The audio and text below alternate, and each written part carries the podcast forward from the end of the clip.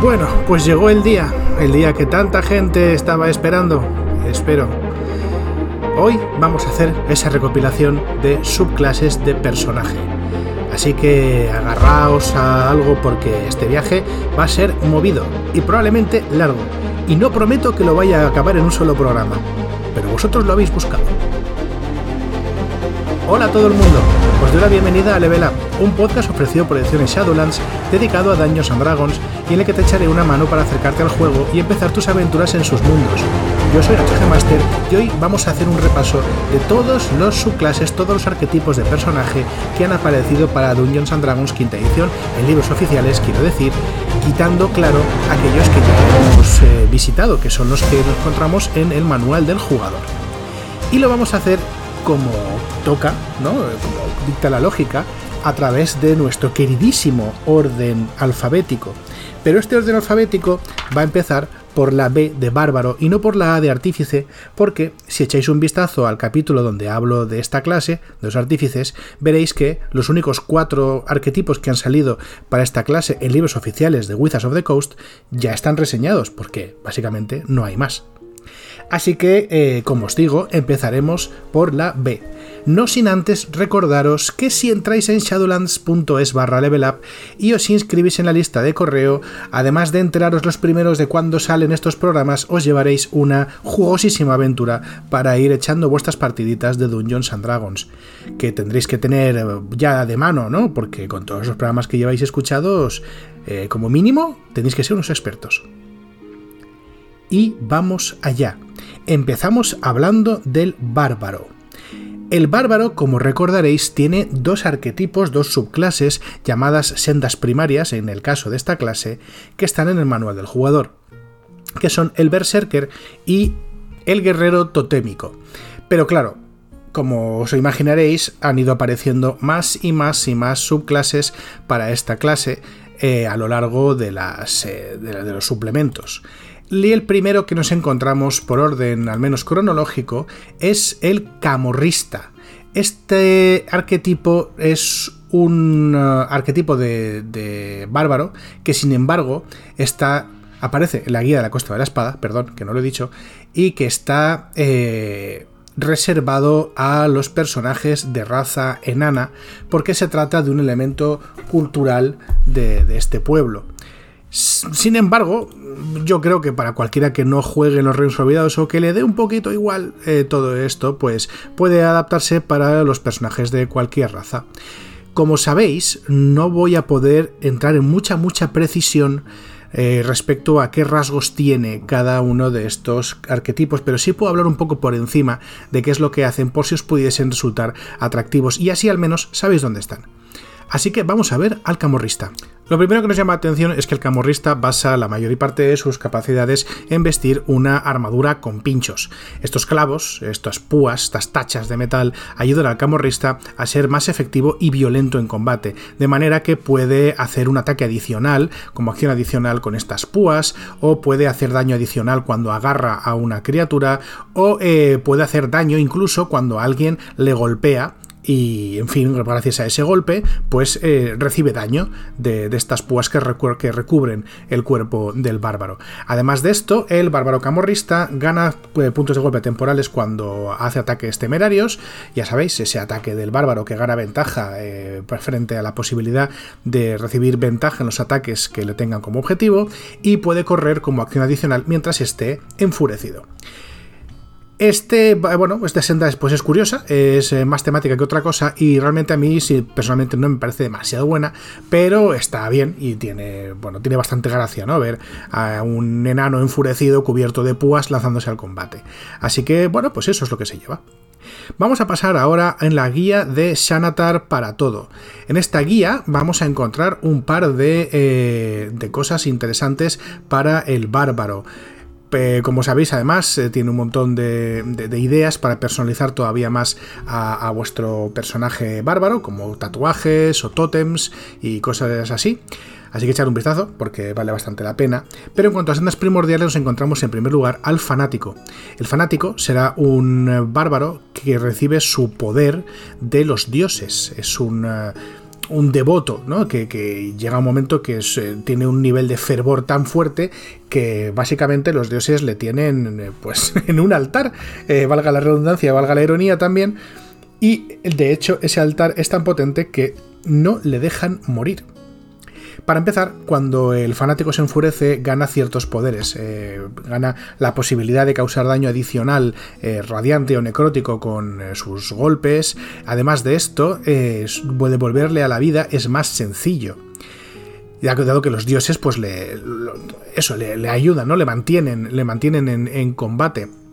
Esta protección divina también se traduce en la posibilidad de repetir tiradas de salvación eh, inspirar esta furia, este fanatismo eh, en otras personas y quizá el poder más brutal, ¿no? más, más conocido y más representativo del fanático es la furia más allá de la muerte, es decir, que a cero puntos de golpe no cae inconsciente y no muere hasta que acabe su furia. Esto es muy tocho. O sea, cuando eh, el bárbaro fanático eh, está enfurecido, prácticamente es incapaz de morir o de caer hasta que su furia acabe. En fin, eh, bastante impresionante. Seguimos con la senda del guardián ancestral. Esta senda es muy importante para todos aquellos bárbaros que quieran ser más defensivos que ofensivos. El bárbaro nunca va a dejar de ser una picadora de carne, pero con la senda del guardián ancestral, tus espíritus, los espíritus de tus, antepasados, de tu familia, eh, te cuidan, te guían y te avisan para que te apartes del peligro o bien para que puedas prevenirlo. De esta manera vemos que eh, cuando estos guerreros espectrales, estos antepasados que están contigo, entorpecerán a tus enemigos para que todos los ataques que no vayan dirigidos contra ti sean con desventaja y además el objetivo de dicho ataque tenga resistencia al daño del mismo. Bastante, bastante potente. Pero eh, esta, esta, capacidad de los, de, los, de los espectros, iba a decir, de los espíritus antepasados para ayudarte, no acaba aquí, sino que también son capaces de reducir parcialmente el daño que recibes, pueden ayudarte con efectos parecidos a los conjuros de adivinación para revelarte secretos antiguos e incluso pueden ayudarte para contraatacar contra aquellos suficientemente locos como para tenerte como su objetivo. Es una senda bastante potente. Eh, uno de mis jugadores la tuvo durante una, aventura larga y lo cierto es que hizo su papel admirablemente. El último de los, eh, de los arquetipos de las subclases de bárbaro de la guía de Shanatar es la senda del heraldo de las tormentas. Esta, esta, senda te permite básicamente ser Thor. Eh, eres un tío grande con potencialmente un martillo y eh, lanzas relámpagos. Pero no solamente lanzas relámpagos, sino que en realidad lo que hace esta senda es alinearte con una de las fuerzas primigenias de la naturaleza relacionadas con el clima, la tormenta o el viento. En general, tú puedes ir alineándote eh, con las fuerzas del desierto, del mar o de la tundra e ir ganando ciertos beneficios. Eh, aquellos que se alinean con el desierto pues obtienen resistencia eh, al fuego o, obtienen la capacidad de, dañar con fuego o obtienen la posibilidad de en fin os sabéis os hacéis la idea no es decir de tener un escudo que repela el daño con un efecto de fuego etcétera etcétera etcétera eh, en realidad, todos los. van así, todos los efectos. el mar normalmente hace referencia al agua y a la electricidad y al daño de relámpago, mientras que la tundra hace referencia a efectos eh, que tienen que ver con el daño de frío. Así que lo que hace es eh, dar daño elemental y otros efectos similares a, a vuestros ataques y a vuestro estatus de furia. Vaya. Pasamos ahora a el caldero de Tasha para todo, donde nos encontramos a la senda de la bestia. La senda de la bestia es una senda primigenia, es una senda primaria de bárbaro que nos permite sacar el animal que llevamos dentro de una manera mucho más física de lo que hacía el guerrero totémico, que lo que hacía era invocar al espíritu de dicho animal. La forma de la bestia es eh, la primera capacidad que, ganamos y que de hecho se va, eh, se va, aumentando, ¿no? esto es eh, la, base de nuestros poderes. Y es que nos permite generar un arma natural cuando se, cuando se enfurezcamos, ya sea un mordisco, unas garras o una cola. Si esta forma salvaje sigue, sigue aumentando de manera que nos permite también ganar otros instintos, otras habilidades animales mm, menos evidentes, velocidad nadando, trepando, saltos aumentados. Eh, nos permite también, eh, hasta cierto punto, contagiar con una rabia psíquica a nuestro enemigo cuando, cuando le atacamos, de modo que eh, también se vea sobrepasado por esta furia hasta el punto de que le haga daño. Y por último, nos permite hacer algo parecido, pero menos dañino, con nuestros aliados, transmitiendo esta furia animal y convirtiéndolos en una partida de caza está bastante, bastante guay y para determinados personajes que ya tienen un tema así muy como licantrópico, para que nos entendamos, puede ser muy, muy, muy interesante. La senda de la magia salvaje es la que viene a continuación. Se trata de una senda que en muchas cosas a mí me recuerda al hechicero de la magia salvaje y que está íntimamente relacionada con aquellos planos o aquellas realidades que tienen una forma de magia, eh, pues eso, salvaje, inesperada, inexplicable, casi casi aleatoria. Aquí habla eh, del Feywild, por ejemplo, pero, por ejemplo, también se me está ocurriendo el limbo, ¿no? Ese lugar lleno de poder elemental bruto. Empezamos eh, con la posibilidad de eh, detectar magia, que es muy interesante y bueno, pues bastante, bastante útil. Lo cierto es que es bastante útil. Sin embargo, posiblemente el rasgo más especial de este bárbaro es la posibilidad de invocar la magia salvaje. Cuando el bárbaro entra en furia, eh, hace una tirada en una tabla llamada magia salvaje que tiene muy poco que ver con la tabla equivalente del hechicero con el mismo nombre, ya que todos los efectos que nos van a aparecer aquí son beneficiosos. Eh, y son bastante locos, hay algunos bastante interesantes, eh, como por ejemplo tener una especie de espíritu a tu alrededor que va explotando y haciendo daño de, fuerza, eh, o que de tu pecho de repente sale un rayo de luz que ciega a alguien, ¿no? Es interesante, es interesante. Este efecto es aleatorio, no lo puedes controlar, pero en fin, en principio todo lo que te salga te va a venir bien. Quizá mejor, quizá peor, pero te va a venir bien. Por otro lado, eh, esta magia salvaje se manifiesta de otras maneras. Llega un momento en el que puedes eh, conferirle un efecto sobrenatural también a un, aliado, eh, aunque este efecto pues, es más controlado. O bien puedes desatar tu furia y mm, cuando eres atacado y liberar una reacción de magia salvaje cambiando la que tenías hasta ese momento. Y por último, eres capaz de ganar cierto control sobre tus reacciones de magia salvaje eh, tirando dos veces y pudiendo escoger la que más te convenga. No está, no está mal.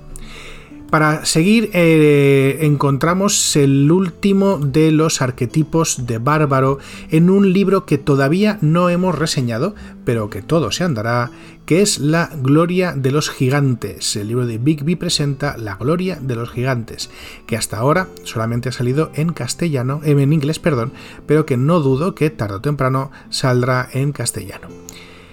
Y la que nos encontramos es la senda primaria del gigante. Vaya hombre, ¿quién se lo iba a imaginar? Nadie, nadie podía imaginárselo. La senda del gigante. Y esta senda nos da ciertas capacidades bastante interesantes. El primero de ellos es la posibilidad de, eh, primero, aceptar parte de esta herencia gigantesca que además de permitirnos hablar gigante, eh, también nos permite eh, pues lanzar un pequeño un hechizo, un cantrip, un truco, eh, como parte de, este, de esta herencia. En segundo lugar, nos vemos cómo nuestro personaje va creciendo, literalmente creciendo.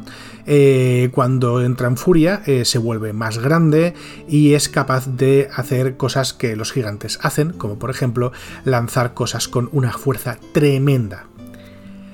En segundo lugar, eh, vemos que también somos capaces de invocar parte de alguna de los poderes inherentemente elementales que los gigantes de Dungeons and Dragons ganan, ya sea daño de ácido, frío, fuego, trueno o relámpago, dependiendo de cuál sea nuestra herencia de gigante.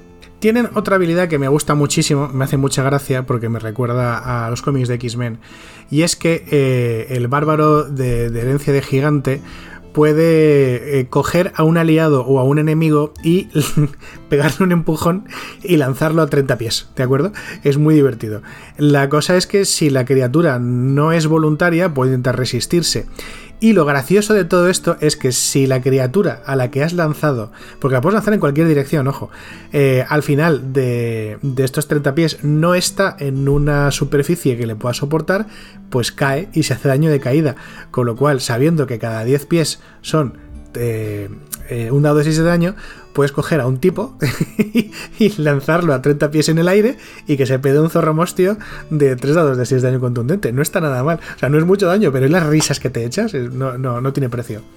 Y eh, bueno, ya pues eh, por último vemos cómo todas las capacidades de nuestro bárbaro de la senda del gigante aumentan porque su tamaño también aumenta. Hace más daño elemental cuando usa esta herencia de gigante y puede lanzar o mover criaturas más grandes. Y en principio aquí acaban eh, los arquetipos del gigante, las sendas primordiales del gigante. Así que vamos a echar un vistazo a la siguiente clase. Si seguimos nuestro siempre fiable orden alfabético, ahora el que toca es el bardo.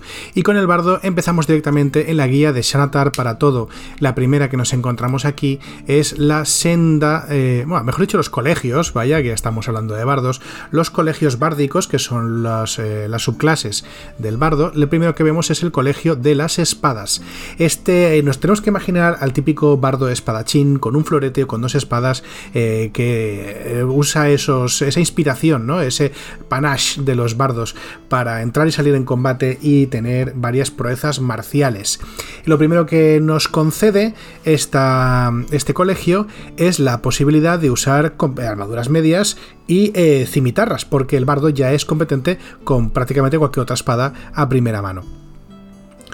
Además de esto, nos permite también utilizar las armas sencillas o marciales cuerpo a cuerpo eh, como canalizador mágico para nuestros conjuros de bardo, lo cual es muy útil porque vamos a tener más ocupadas en apuñalar a nuestros enemigos, que es una cosa muy bonita de hacer. Vemos que también nos dan un estilo de combate entre duelo, es decir, usar un arma en una mano y eh, ninguna otra arma, ¿vale? Puedo usar un escudo en la otra mano si es que fuésemos competentes con ellos, y o la de combate con dos armas. Pero lo más interesante eh, que nos dan son las florituras con espada.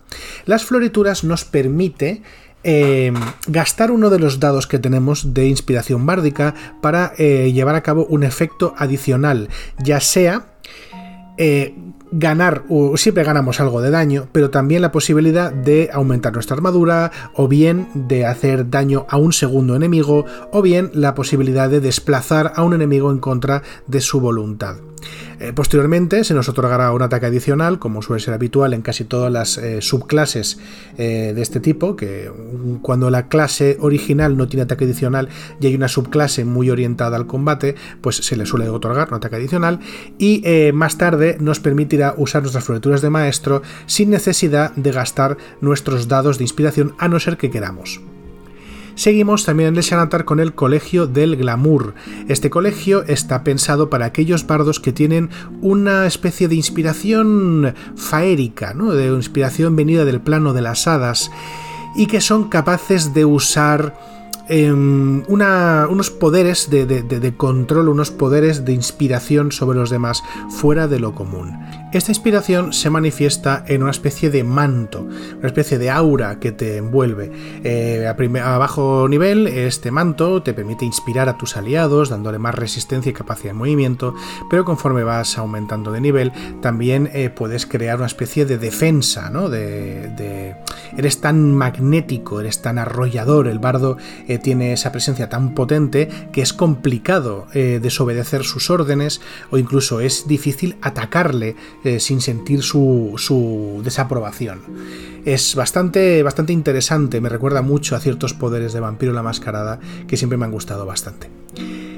Acabamos la guía de Shanatar con el Colegio de los Susurros.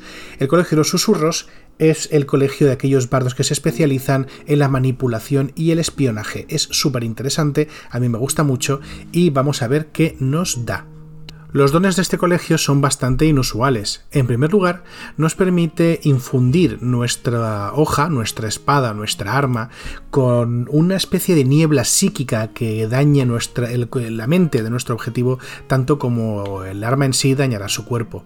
También nos permite proyectar palabras aterradoras a un enemigo para que nos sienta temor de nosotros o de otra criatura que pueda haber. Quizá la más interesante es la de cuando una criatura muere cerca del bardo de los susurros, robar su sombra para poder vestirse con ella y aparentar ser esa criatura con acceso a ciertos recuerdos y personalidad de la misma durante un tiempo. Bastante increíble a la hora de, eh, espiar. Y eh, por último, la posibilidad de usar palabras eh, aterradoras y coacciones para lograr que una criatura te sirva durante un tiempo. Como vemos, es un bardo que no se anda con chiquitas. Vamos a pasar al caldero de Tasha para todo. En este caldero vamos a ver que bullen ciertas subclases de bardo muy interesantes, que son el colegio de la creación y el colegio de la elocuencia. Como curiosidad, decir que el Colegio de la Elocuencia eh, es eh, autóctono, por así decirlo, de, eh, del libro de Teros, del libro de la, de la, Odisea de Teros, del que ya hemos hablado aquí, pero se incluye en el Caldero de Tasha por esa costumbre que tiene Wizards de coger las clases y volver a meterlas en libros posteriores para que no tengas que comprarte un libro de un escenario que no te interesa. En todo caso, en fin, os recomiendo Teros, creo que lo dejé bien claro en su momento. Colegio de la Creación. ¿Qué es el Colegio de la Creación? Pues bien, eh, el Colegio de la Creación viene a hablar de ese tipo de magia bárdica que está tan relacionada con la música de la creación. En muchos mitos, eh, y por ejemplo, y sin ir más lejos, el mito de creación del mundo del Señor de los Anillos, la música está, está envuelta. De manera que solamente lo que los, grandes eh, Valar, ¿no? los grandes dioses, cantaban se volvía realidad. Pues va un poco de esto. Vemos que el bardo es capaz de crear cosas a través de sus canciones, eh, empezando por eh, lo que recibe a nivel 3.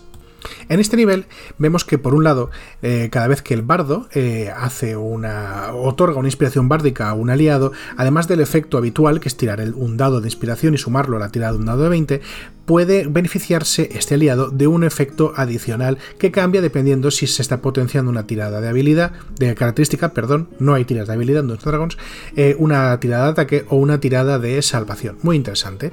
También permite que usando su magia de bardo sea capaz de crear objetos inanimados con un límite eh, de oro.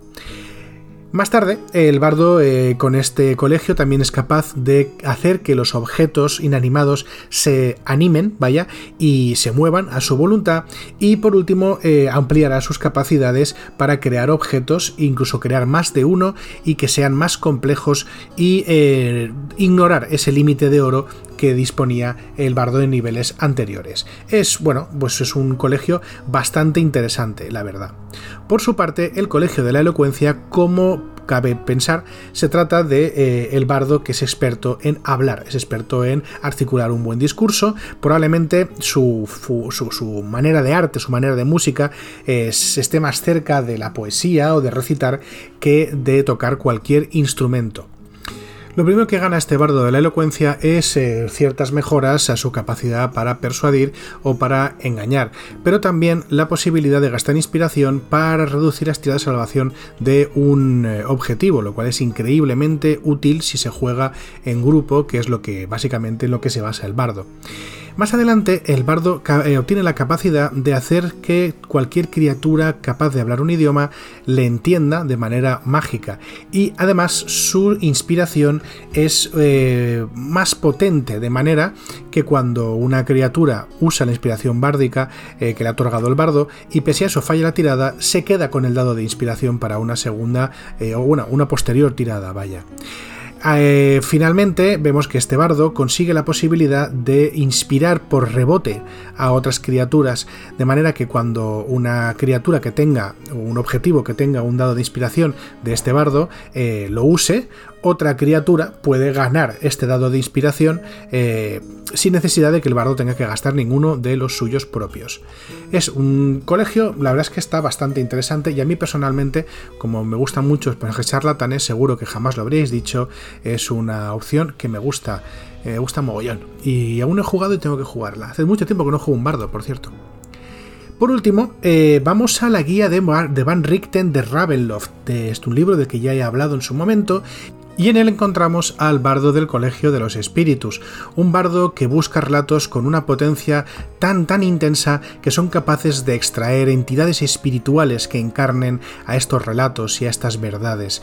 Estos espíritus les garantizan cierto poder aunque son criaturas, son entidades muy caprichosas. Para empezar, es bastante divertido que eh, este colegio sea capaz de usar eh, ciertos artilugios para poder canalizar la magia del bardo, como por ejemplo una vela, una bola de cristal, una calavera, un tablero de espiritismo o una baraja de taroca es muy interesante porque básicamente eh, nos recuerda a, este, a estos, a estos aparejos de pitonisa, ¿no? de echadora de cartas o de adivino. Eh, me gusta mucho la estética, que por otra parte pega mucho con, lo que sabemos de, de Ravenloft, ¿verdad? Bien, estos espíritus nos dan varios beneficios, eh, nada más entramos en este colegio, como son eh, la posibilidad de emplear el conjuro, el, truco guía, y también la posibilidad de canalizar uno de los relatos, una de las historias a través de nuestro, de nuestro objeto de canalización e invocar a uno de los espíritus que encarnan estas historias. Para saber qué espíritu acude, debemos tirar nuestro dado de inspiración bárdica y en una tabla que nos dan varias posibilidades, ¿no? Y con el resultado de este, de este dado sabemos qué espíritu se va a, a manifestar y qué efecto va a tener sobre el objetivo que nosotros deseemos. Más adelante los espíritus también nos pueden revelar otras cosas, como por ejemplo nos pueden eh, otorgar el conocimiento temporal, eso sí, de un conjuro de nigromancia o de adivinación. Y ya por último tenemos más eh, control sobre esta conexión espiritual hasta el punto de que somos capaces de tirar dos veces en la tabla de los espíritus para escoger cuál de los resultados nos es más beneficioso, hasta el punto de que si se saca dos veces el mismo resultado o el mismo resultado los dos dados, podemos escoger cuál de los espíritus queremos manifestar. Y bien, eh, estos son los eh, arquetipos, las subclases que podemos encontrar para el bárbaro y para el bardo. Espero que os haya sido de interés y para que os acordéis os voy a hacer una pequeña, un pequeño recordatorio. Recordaros que tanto el berserker como el guerrero totémico del bárbaro están en el manual del jugador, el camorrista lo tenéis en la guía de la costa de la espada, el guardián ancestral, el heraldo de la tormenta y el celote están en la guía de Shanatar para todo, eh, la senda de la bestia y la senda de la meja salvaje la tenéis en la guía de Tasha. Y por último la senda del gigante lo tenéis en la guía del poder de los gigantes que todavía no he reseñado aquí y que vendrá. es lo único que puedo decir, vendrá. Ah, por su parte, el bardo tiene el colegio del saber y el colegio del valor en el manual del jugador. Podemos encontrar los colegios del glamour, el colegio de las espadas y el colegio de los susurros en la guía de Shanatar para todo. Encontramos el colegio de la creación y el colegio de la elocuencia en la guía de Tasha y por último el colegio de los espíritus en la guía de Ravenloft, de la guía del Von Richter, perdón, para Ravenloft. La semana que viene eh, habrá más level up, lo que no sé si va a ser la segunda parte de este programa o si va a ser otra cosa. Pero lo que tenéis por seguro es que va a haber más programas hablando de estos arquetipos para que sepáis dónde encontrarlos. Así que solo puedo agradeceros que hayáis estado escuchando todo lo que tenía que decir y recordaros que, bueno, que habrá más la semana que viene.